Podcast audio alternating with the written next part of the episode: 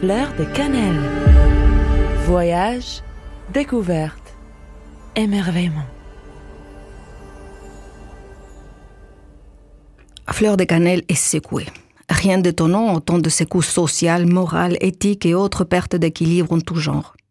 Force est de constater que ces soubresauts l'ont attiré également vers des remous d'une toute autre nature. Préparez-vous donc à un voyage agité aux entrailles de la Terre. Fleur de cannelle. Voyage, découverte, émerveillement.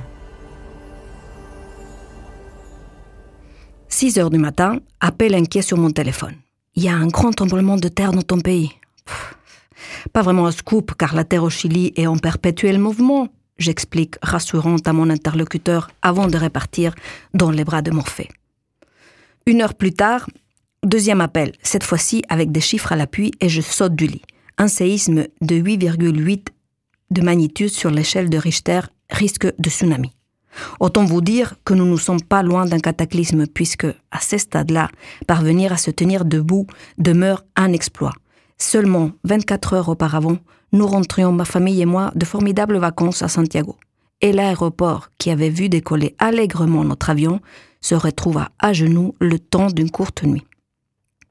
Entre terre et mer, le Chili est un coup de pinceau de 4300 km, une palette de couleurs exubérantes, loin au bout de l'Amérique latine, là où la nature s'impose malgré les irrationnels efforts de l'homme pour la contrôler.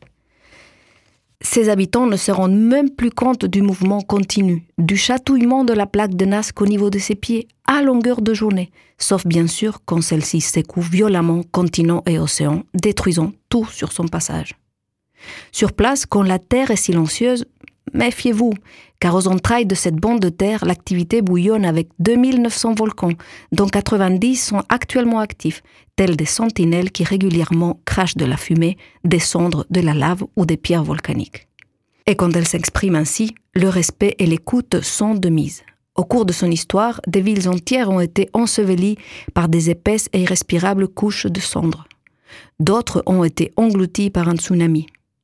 De nouvelles villes et paysages sont nés aussi après le passage de coulées de boue, à la suite de trois jours de pluie, parfois seulement de trois heures, ou au bord du si mal nommé océan Pacifique, féroce et jaloux gardien de la côte. Le soleil, la transformation font partie de l'ADN de ce pays d'extrême, prêt à tout recommencer, à se réinventer, inspiré et émerveillé par cette même nature que lui offre après la tempête un soleil puissant qui fait scintiller la neige sur ses montagnes et réchauffe le cœur de ses habitants maintenant bercés par un vent nouveau. Bien plus légère, Fleur de Cannelle vous donne rendez-vous pour tout un nouveau départ. Fleur de cannelle. Voyage, découverte, émerveillement.